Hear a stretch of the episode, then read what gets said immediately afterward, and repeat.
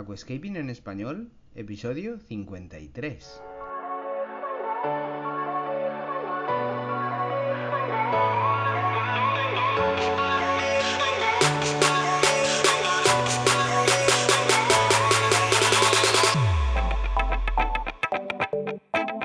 Muy buenos días a todos y bienvenidos a Aquascaping en español, el podcast de Nascapers para todos aquellos apasionados al paisajismo acuático que queréis llevar vuestro acuario a un nivel superior. Como todas las semanas, contigo, Albert Escribuela. Muy buenas a todos, ¿qué tal? ¿Cómo estáis? Espero que genial, que os estén marchando las cosas bien. Estamos en pleno mes de agosto y me imagino que si no estás de vacaciones poco te faltará o ya incluso las habrás tenido. Bueno, pues aquí un servidor que os habla de momento no las ha tenido y no sabe cuándo las tendrá, pero estoy contento de estar otro jueves más aquí ofreciéndote contenido de calidad, diverso y en definitiva pues de estar un rato con todos vosotros, bien sea en este caso es en en eh, en español, en los podcasts de Nascapers, pero recordad que los domingos a eso de 7, 8, 9 de la tarde noche tienes un vídeo muy, muy jugoso realizado por mí y editado por el gran Luis. Pues bien, ¿qué os traigo hoy? Pues mira, hoy me he decidido a darle un giro de tuerca al tema y te voy a traer un caso práctico. Sí, lo vamos a llamar caso práctico. Vamos a introducir pequeñitas pinceladas de este tipo de formatos, ¿de acuerdo? Y esto va a tratar de lo siguiente. Os voy a exponer problemas de un cliente en concreto, ¿de acuerdo? ¿Qué problemas tenía en el acuario? cómo los afrontó, qué le asesoré, qué impedimentos han ido saliendo a lo largo del transcurso de las aplicaciones que hemos ido acordando y que hemos ido dándole al acuario y en definitiva pues eh, vamos a exponer un poquito el cambio radical que se le dio al acuario en unos aproximadamente entre 30 y 45 50 días de acuerdo es evidentemente un caso muy restrictivo, es decir, el acuario estaba muy enfermo, muy mal, muchas algas variadas, desequilibrios y pues bueno, costó mucho enderezarlo, fue duro el camino, pero el acuario ahora mismo luce con una espectacularidad de incluso de concurso, ¿de acuerdo? Pues bien, Vamos para allá, os expongo la cantidad de inconvenientes que tuvo eh, en este caso un cliente de tienda física, ¿de acuerdo? Os expongo un poco la situación. Es un cliente que hará cosa de pues eh, dos meses y medio aproximadamente. Viene a tienda con documentación, con fotos, con vídeos, con el listado de parámetros y pues bueno, en definitiva, yo entienda lo que os comento es que me tenéis que facilitar un poquito eh, el tema para yo atinar muy bien en la eh, receta, por así decírtelo. Entonces, era un acuario con alga filamentosa, con desequilibrio enorme entre fosfatos y nitratos, con un exceso notable de hierro, con un poquito de em, cianobacteria, olía un poquito el agua, ¿de acuerdo? Evidentemente el agua estaba turbia, no lucía de esa eh, pulcritud, de, ese brillo. Y pues bueno, eh, también tenía un poquito de alga pincel en anubias y bucefalandras. También las tapizantes pues no acababan de cogerle y bueno, era un auténtico caos. CO2 no tenía, ¿de acuerdo? Era un acuario sin CO2. Entonces, ya te he expuesto un poquito los problemas que eh, este, este cliente tenía en su acuario y las anomalías y las carencias que su acuario mostraba. Era un acuario que tenía plantas de tallo, plantas intermedias como Staurogine, Pojostemon, Echinodorus tenellus, y luego para tapizante tenía trozos de Leocharis parvula y trozos de Emianthus cuba. La roca era la Sergio Stone. Era un acuario montado con mucha ambición, con mucha ilusión y que pues en cuestión de un tiempo se mermó ya que pues eh, el acuario se puso hecho un caos. ¿Te gusta el paisajismo acuático? ¿Te apasionan los acuarios plantados? ¿Alucinas con peces, plantas, gambas y caracoles? En nascapers.es puedes encontrar todo lo necesario para montar y mantener tu propio acuario plantado. nascapers.es, tu tienda de acuariofilia online. Decir que el cliente no comenzó viniendo aquí, fue asesorado en otros sitios y pues bueno, yo em, directamente empecé a establecerle las rutinas. Lo primero que, que le comenté es que eh, había que eliminar las algas existentes, había que eliminar también la cianobacteria. Para mí era lo primero, independientemente de los valores. Había que cortar la nutrición de las algas y de las plantas para parar los desequilibrios.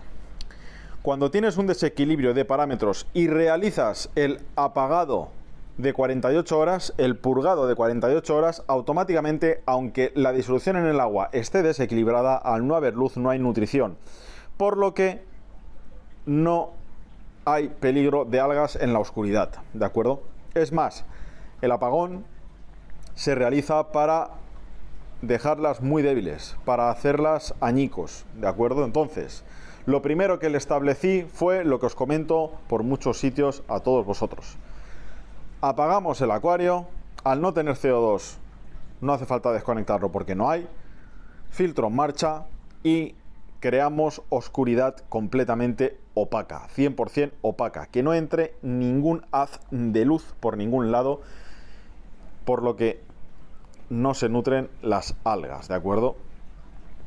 Entonces, el cliente se puso en marcha, manos a la obra. Tapó el acuario, echó, eso sí, el Floris Excel y el EASI Carbo antes de taparlo, tapó y lo dejó 48 horas. Posteriormente se produce el destapado, vuelve a venir a la tienda, me enseña fotos, veo que las algas han sufrido, pero aún siguen fuertes, con lo cual, con lo cual le establezco que lo tenga dos días en marcha con total normalidad, pero con 7 horas de fotoperiodo, ¿de acuerdo? 7 horas de luz, bajándole una, porque lo tenía en 8 antes de el purgado. Dos días con total normalidad tras el purgado y posteriormente hacemos otras 24 horas de purgado, ¿vale? Tras estas 24 horas de purgado, el segundo purgado que se le realizaba en una semana, el acuario comienza a tener muestras de mejoría, ya que el agua no estaba prácticamente turbia, las algas estaban blanquecinas, es decir, ya habían sufrido el purgado, el haber estado sin ningún haz de luz.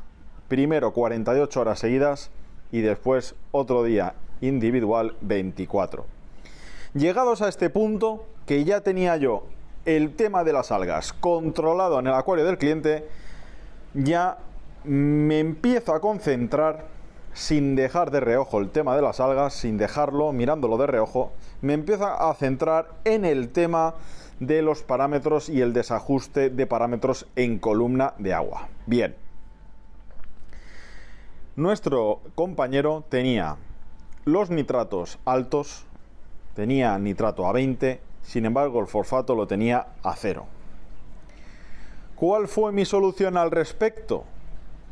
Pues le dije que pusiera un potos en la zona trasera, llenamos el acuario de higrófila polisperma, de cola de zorro, de ambulia, pero a saco, ¿de acuerdo? En la parte trasera. Me interesaba de momento muchísimo más bajar el nitrato que subir el fosfato.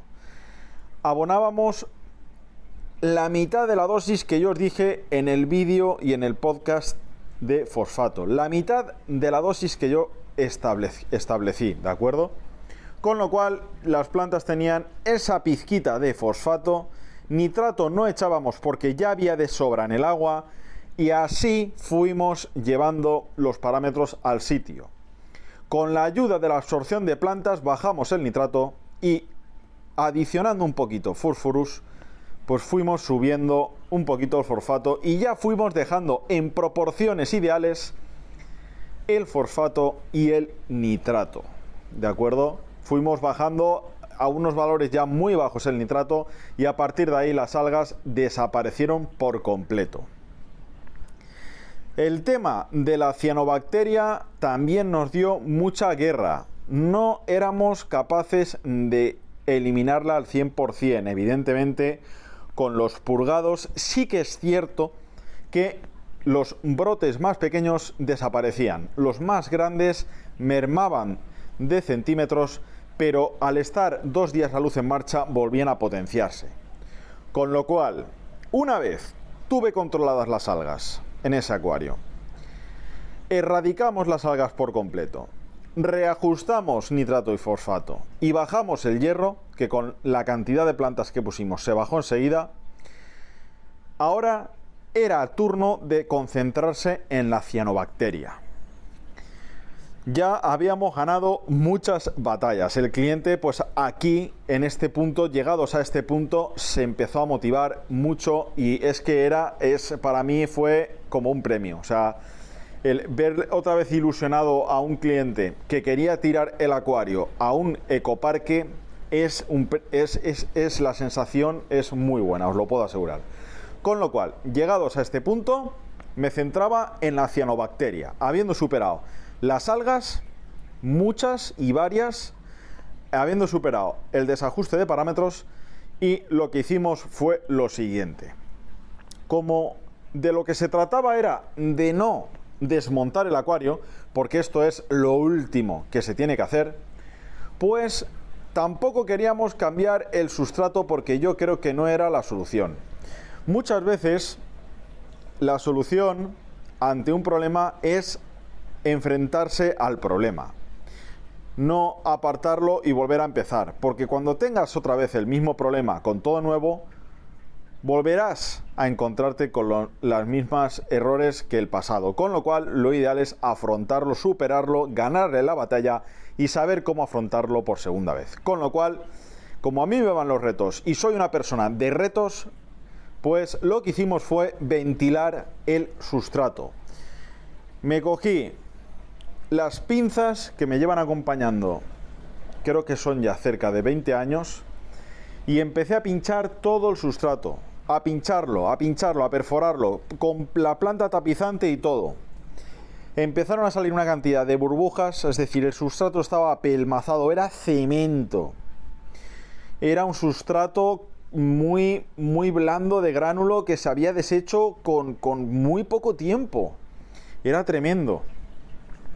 Con lo cual, ¿qué hicimos? Pues incluimos el volcano, ¿de acuerdo? El volcano de JBL lo incluimos de forma individual con las pinzas en la parte de abajo, creando cavidades y creando zonas esponjadas. ¿Esto qué, qué pasa? ¿Qué, ¿Qué crea abajo del sustrato? Pues que el agua empiece a circular que el agua corra y evidentemente esto hace que la cianobacteria no prolifere, ¿de acuerdo? Esto por un lado, porque yo no me fiaba.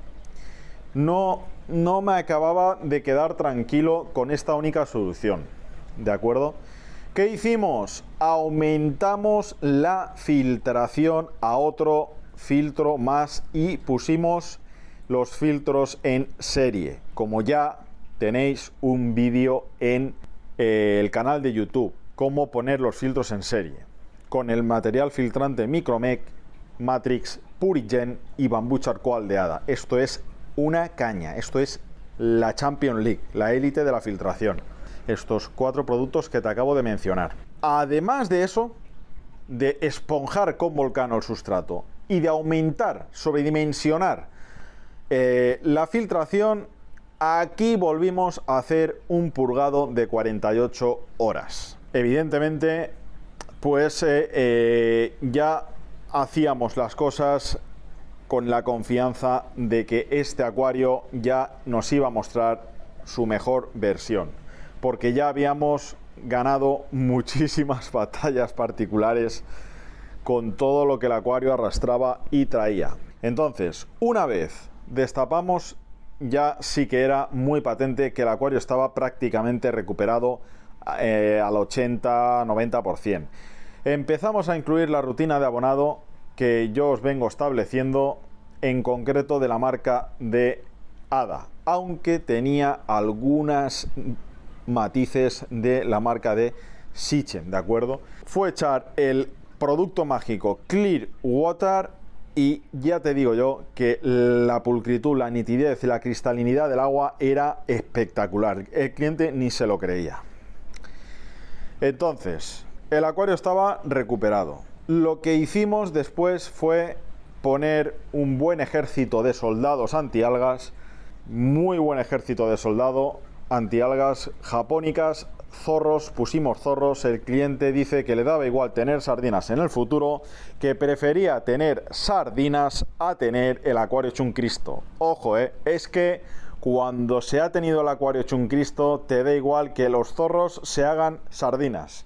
Bienvenidas sean las sardinas para tener el acuario controlado. Entonces, bueno, en definitiva, bromas aparte, puso Japónica, se llevó también Otocinclus, se llevó Crosochelus amensis, que es el zorro volador. Estifodón no hizo falta, como tampoco es un pez que le apasionaba, pues prescindimos de él. En definitiva, pues fíjate, ¿no? Me viene una persona desilusionada, abatida, habiéndose dejado una pasta sin tener claro qué hacer. Y pues eh, en cuestión de un mes y medio el cliente era otro y el acuario era otro. Claro, yo esto ya lo he vivido en muchas ocasiones con acuarios diversos. Llevo pues llevo como profesional 12 años y pues eh, antes de profesional yo ya eh, me hacía mis acuarios bastante importantes pues por lo menos 10 eh, años más, no sé, es que yo ya pierdo la cuenta de años, pero al final son muchos años mm, donde ves muchas situaciones, donde te enfrentas a muchos inconvenientes y pues bueno, sinceramente os lo digo que para mí es de orgullo y es una satisfacción personal muy grande el revertir la situación de un cliente que tenía una desilusión enorme. Eso no tiene precio, eso es impresionante y me, me llena mucho el tema del canal de YouTube, de los podcasts y ayudaros. Que sobre todo cuando tengáis un inconveniente os sintáis respaldados en mí y en Nascapers, tanto en Jason como en Luis también. ¿De acuerdo? Y bueno, pues hoy quería traerte un poquito eh, un caso práctico que tuvimos ante un cliente con un gran problema en su acuario que lo más fácil hubiera sido coger desmontar y volver a montar. Pero eso, amigo mío, amiga mía, no es la solución. No es la solución porque a los problemas hay que enfrentarse, no huir de ellos y resetear. No.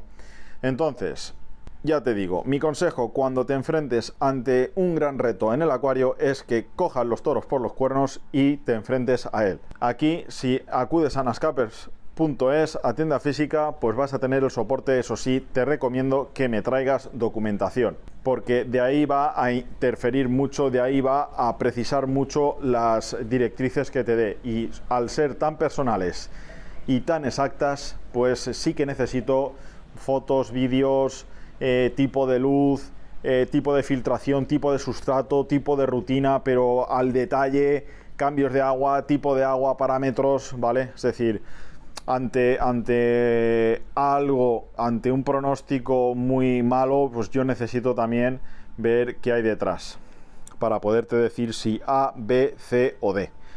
¿De acuerdo? Pues venga, dejo aquí este podcast distinto. Espero que te haya gustado. A mí me ha encantado transmitirte, en este caso sí que no os he comentado el nombre del cliente, no quiere que diga su nombre, pero sí que evidentemente le di eh, le pedí permiso para contar su caso y me dijo que sin ningún problema, ya que si le motiva a otra persona a enfrentarse ante un reto dentro de un acuario, pues bienvenido sea, ¿no? Venga, pues seguimos en marcha. Te recuerdo que el nuevo formato de entrevistas de podcast está cocinándose. Ya tenemos cuatro invitados, ya tenemos cuatro invitados, cuatro personas que ya están con las orejas arriba para ver cuándo le toca su turno. Y las que quedan, y las que quedan. Personas muy variopintas, no tienen por qué ser aquascapers de nivel, pueden ser proveedores, pueden ser eh, fabricantes, pueden ser biólogos, pueden ser arquitectos, diseñadores para confeccionar hardscapes en acuarios, eh, hablarnos de proporción áurea, hablarnos de diagonales, de puntos focales. Ya te digo, va a ser la caña este nuevo formato de podcast, súper variado y yo creo que os va a venir muy bien tanto a los que empezáis como a los que queréis acuario de concurso como a los que estáis pensando en sacar un producto nuevo al mercado, que también traeremos una sección chula de posibles nuevos productos que pueden venir bien a ciertos fabricantes para su invención. Bueno, estoy a, saco, estoy motivado, vamos a por todas, no digo nada y lo digo todo y ya te lo he dicho todo y te hablo el siguiente jueves. Chao. Y hasta aquí el episodio de hoy. Muchísimas gracias por todo, por vuestras valoraciones de 5 estrellas en iTunes, por vuestros me gusta y comentarios en iVoox, y por supuesto por suscribiros a este podcast. Ah, y por cierto, ahora en Spotify podéis calificar el podcast con 5 estrellas. No digo nada y lo digo todo. Nos escuchamos la semana que viene con mucho más Aquascaping en español.